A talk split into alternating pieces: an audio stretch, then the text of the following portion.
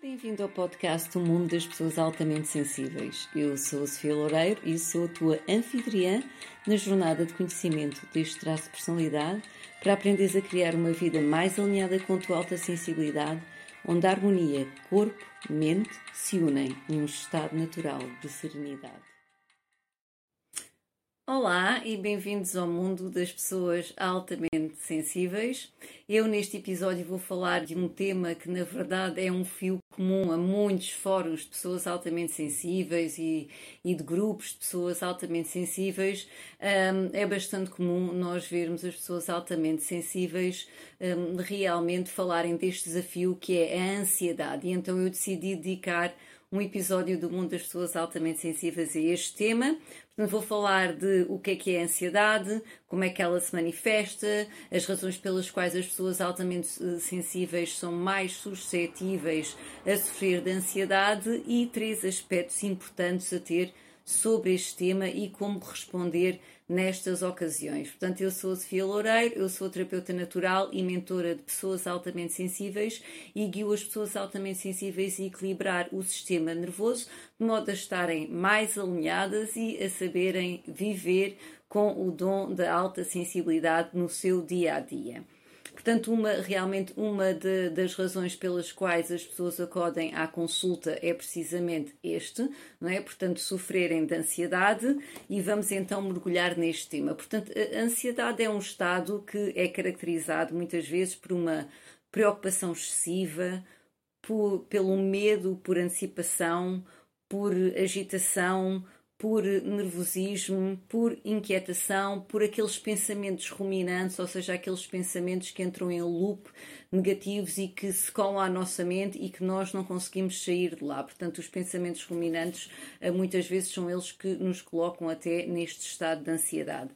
Como é que ela se manifesta? Não sei se vocês vão conseguir rever em algumas das coisas que eu vou referir eh, agora a seguir, mas, por exemplo, a ansiedade pode se manifestar como insónias e pesadelos, problemas digestivos, ok? E aqui temos tudo e mais alguma coisa a nível do sistema digestivo que é, que é muito afetado uh, pela ansiedade. Uh, nós sentimos, aliás, muitas vezes a ansiedade precisamente aqui nesta zona, portanto, o estômago, tudo isto uh, contrai pode-se manifestar também como tensão e dor no corpo, isto definitivamente. Não sei se vocês já repararam que se estão muito ansiosos, uma das coisas que podem uh, tensionar logo a seguir, pode entrar em tensão, é aqui a zona dos maxilares, e há pessoas que têm dores de cabeça e não percebem porquê. Uh, por exemplo, a nível dos ombros, a nível dos ombros, muita tensão, até vertigens pode causar, porque vai afetar a circulação, não é? Que vai para o cérebro. Temos também desde falta de concentração, uh, irritabilidade, acaba por haver uma baixa das defesas, portanto, o nosso sistema imunitário também é afetado pela ansiedade. Por isso é que muitas pessoas, por exemplo, uh, em situações de stress, pode sair um herpes labial ou estão mais, uh, mais sujeitas a sofrerem de infecção. Uh, pode-se manifestar, por exemplo, como palpitações e podemos chegar depois àqueles estágios já mais elevados, estágios de pânico, não é? Portanto, são tudo diferentes manifestações que nós temos de ansiedade. Não sei se vocês conseguem rever uh, algumas delas. E então, um, porque é que as pessoas altamente sensíveis acabam por ser mais suscetíveis a sofrer de ansiedade? Vamos ver que na verdade é a característica base deste traço de temperamento é processar todos os estímulos, quer externos, podem ser sociais, ambientais, eh, sensoriais, como por exemplo internos, as emoções, as dores, os pensamentos, tudo isto. Portanto, todos os estímulos são processados de uma forma muito profunda. Isto faz com que uh, nós, o nosso sistema nervoso, facilmente entre em sobrecarga. E quando facilmente entra em sobrecarga, nós vamos sofrer de ansiedade uh, mais facilmente. É como se nós tivéssemos um copo d'água que uma coisa é se nós temos o sistema nervoso equilibrado e acontece alguma coisa que nos pode estressar, então temos uma gota nesse copo d'água porque o copo d'água estava vazio, e outra coisa é uma pessoa que já está em sobrecarga do sistema nervoso devido a todos estes estímulos, que ela não dá por isso, não é? Portanto, há aquele falta de alinhamento ou de autoconhecimento, e então é uma gota d'água num copo que já está cheio. Então, uma coisa que pode ser um evento que pode ser apenas uh, stress, sei lá, perdemos a caminhonete ou qualquer coisa, pode provocar já um episódio de ansiedade.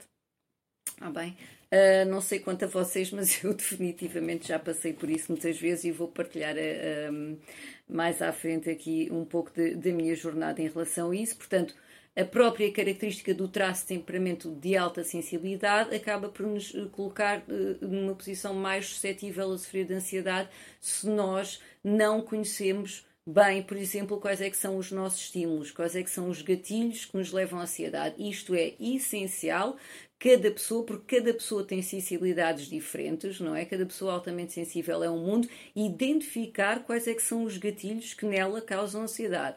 Isto é uma das coisas que eu faço, por exemplo, em consultas, é trabalharmos juntos realmente para identificar esses estímulos, não é? Portanto, sempre possível evitar ou então criar as melhores respostas perante esses estímulos para não chegarmos então ao ponto de ansiedade. Outro aspecto é que a investigação da doutora Elaine Aaron, o que é que ela concluiu? É que as crianças altamente sensíveis que passam por uma infância, seja difícil, seja adversa, estão em maior risco de sofrer na idade adulta de ansiedade e depressão. E quando nós pensamos, ah, mas eu não, não sofri uma infância adversa, não passei por uma infância adversa, pois, mas é que as pessoas pensam que a diversidade são coisas, podem ser coisas muito graves. O que acontece é que as crianças altamente sensíveis, uma coisa que para elas pode ser um trauma, para outra criança que não é altamente sensível, não é um trauma. Por exemplo, para mim o trauma foi de 3 em 3 anos nós mudávamos de casa e nas três tentativas que houve de me meterem num jardim de infância, eu chorava, chorava, até que à terceira vez, e nessa altura estava no Luxemburgo, em que a minha mãe me foi meter no jardim de infância, eu tirei-me para o chão, chorei tanto que arrebentei os capilares da cara que eh, ficaram até já a minha adolescência começou a desaparecer estes capilares. Portanto, para mim, a escola sempre foi um trauma. Isto, uma criança ah, que não é altamente sensível, se calhar não é. E até já ser adolescente, eu chorava antes dos primeiros dias de aula Para mim era um trauma, para outras crianças podia não ser. Portanto, cada um de nós é um mundo e há pessoas que passam por eventos traumáticos e não ficam traumatizadas, e há pessoas, por exemplo, que são altamente sensíveis que para elas talvez seja mais fácil então de passarem por traumas, não é? Ou seja, quando o sistema nervoso passa por uma uma dor uh, emocional ou pode ser até uma dor física muito intensa e então o sistema nervoso colapsa e nós ficamos traumatizados. Portanto, isto faz com que depois nós, à idade adulta, estejamos em maior risco de sofrer de ansiedade. Isso definitivamente foi a minha história. Portanto, eu sofria mesmo de ansiedade generalizada. Ansiedade generalizada não é que uma pessoa passe por episódios de ansiedade, é que uma pessoa está todo o dia num estado ansioso. Portanto, eu acordava o sistema nervoso simpático a disparar, não é? Que é aquele que dispara a resposta do stress e que fazia imediatamente uma bola na minha garganta. Eu vivi com uma bola na minha garganta durante dois anos, não é? E isto é realmente sofrer de ansiedade. Portanto, definitivamente aí a investigação da doutora Elaine Aaron bateu certo, pelo menos no meu caso. Não sei se vocês conseguem identificar isto. Uh, por exemplo, na vossa vida. Portanto, o que é que aconteceu? O que aconteceu é que realmente eu já era terapeuta natural, portanto, já trabalhava com remédios naturais. Isto também é uma coisa muito interessante que nós podemos recorrer, desde plantas relaxantes, aos florais, uma dieta alimentar saudável, não é? Para o nosso sistema nervoso, portanto, há todo aquele estilo de vida que é muito importante nós termos, não é? Uh, para não virmos a sofrer de ansiedade, mas na verdade o que me ajudou mais na minha jornada foi a partir do dia em que eu descobri que era uma pessoa altamente sensível. Então todas as peças do puzzle começaram-se a alinhar, eu comecei a perceber qual é que era o tipo de autocuidado que eu precisava e comecei a desenvolver, portanto, uma série uma série de ferramentas uh, que me ajudaram, portanto, nesta minha jornada e nesta minha caminhada, e é com isso que eu depois também ajudo as pessoas, desde as práticas de psicologia positiva às práticas de, de, de exercícios mindfulness e tudo isto, que vão ajudar então a equilibrar o sistema nervoso, de modo a nós não termos sempre o copo cheio, não é? E que cada gota que cai lá dentro, puf, é um episódio de ansiedade. E eu realmente agora olho para trás e vejo como é que eu vivia o meu dia a dia e hum, era um grande sofrimento, realmente. Portanto, hum, muito obrigada à doutora Elaine Aaron, porque ela para mim foi um anjo. Hum, de repente a minha vida começou a ter alguma, alguma lógica e algum sentido e entender muito melhor. Portanto, três aspectos agora então a ter em conta ok? Para nós conseguirmos gerir a ansiedade sendo pessoas altamente sensíveis e já tendo ouvido toda esta parte primeiro, eu acho que é muito importante, em primeiro lugar, nós entendermos as emoções.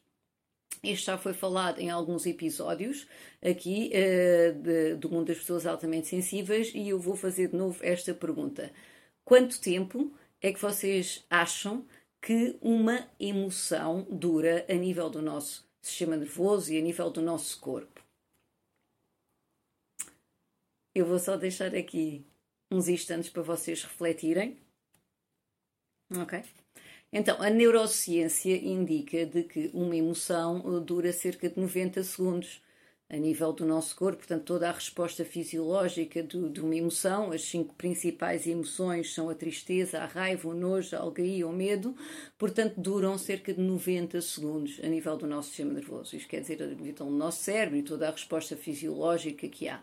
Então, nós podemos então pensar, mas então como é que é possível que uma pessoa, em vez de ficar eh, um minuto e meio preso uma emoção, pode ficar umas horas, pode ficar uns dias, pode ficar uns meses e pode ficar umas décadas, ou pode ficar uma vida inteira preso uma emoção. Porquê? Então, o porquê disso é conforme a resposta que nós damos à emoção. Portanto, nós temos um, um, evento qualquer, ok? Por exemplo, eu também já dei este exemplo, vamos ver. Hum, vamos para o emprego e encontramos uma fila de trânsito, ok? Portanto, isto é um evento, é um gatilho. Qual é que é a minha resposta? A minha resposta pode ser, eh, por exemplo, raiva. Fico zangada porque está ali aquela fila de trânsito e eu vou chegar atrasada.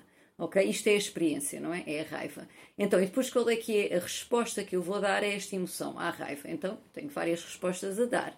Por exemplo, posso começar a buzinar no carro e a ficar cada vez com mais raiva, e essa raiva até pode explotar em agressividade, por exemplo, às pessoas que estão no carro à frente, ou seja o que for.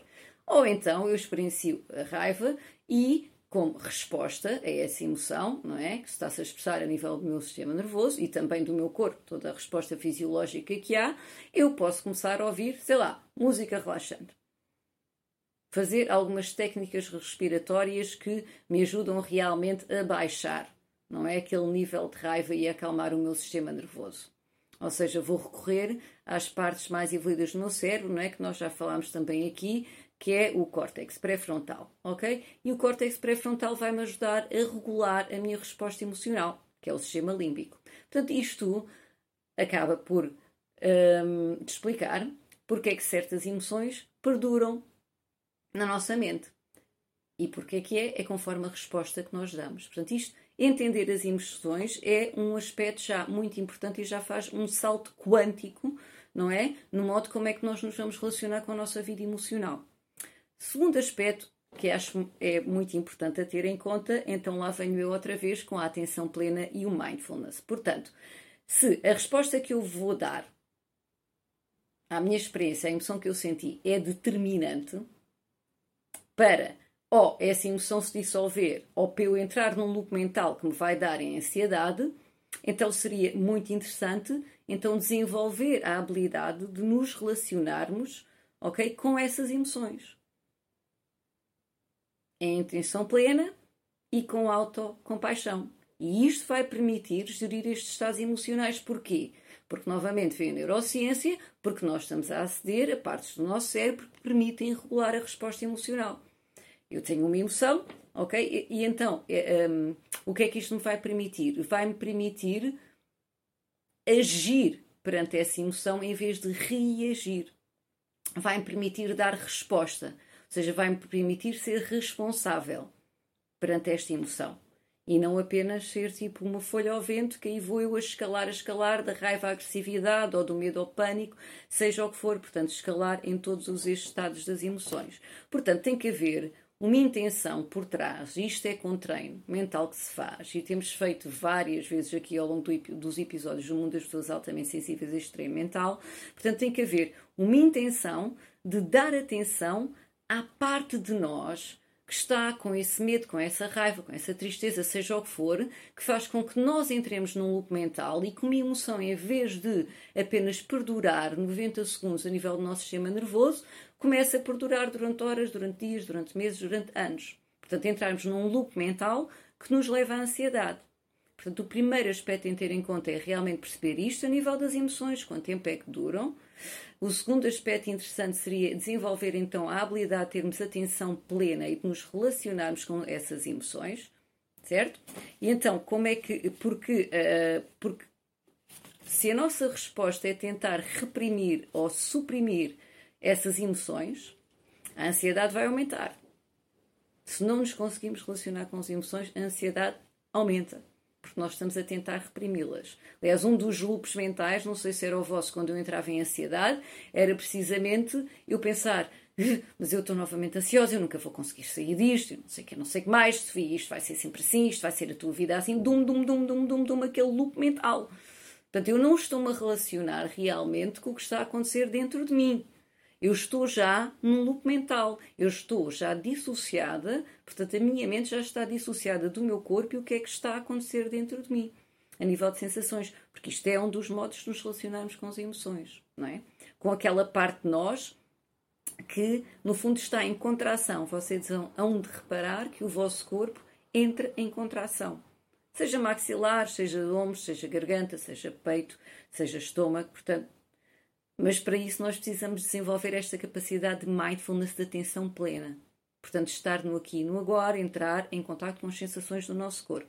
Ao princípio pode não ser muito fácil, atenção. Isto ao princípio hum, pode ser muito intenso. E aí o que nós vamos fazer é vamos ter que pendular.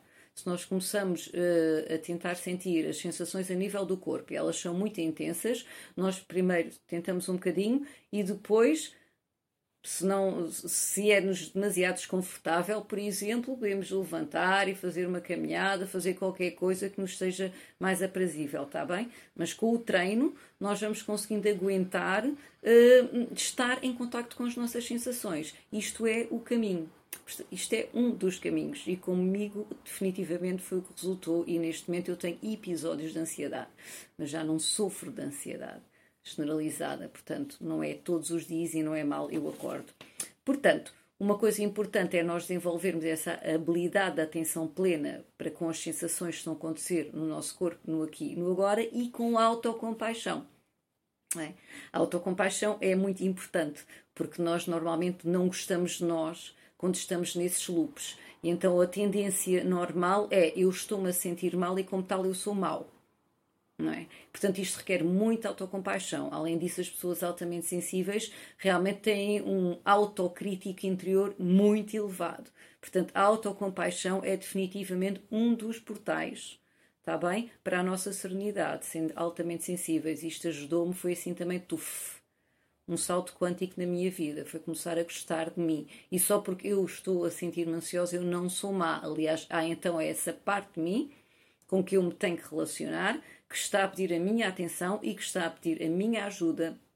Isto novamente como é que se consegue fazer, por exemplo, através de uma prática que eu já falei aqui também em vários episódios, que é uma prática de mindfulness que se chama RAIN, R-A-I-N. Portanto, se vocês, vocês querem rever esse episódio, uh, o episódio chama-se Meditação para Pessoas Altamente Sensíveis. O RAIN R-A-I-N, é um exercício mindfulness de autocompaixão, em que nós vamos primeiro reconhecer o que é que está a acontecer dentro de nós. Está bem? Vamos supor, uh, vamos supor, eu estou, então entro nessa fila de trânsito, ok?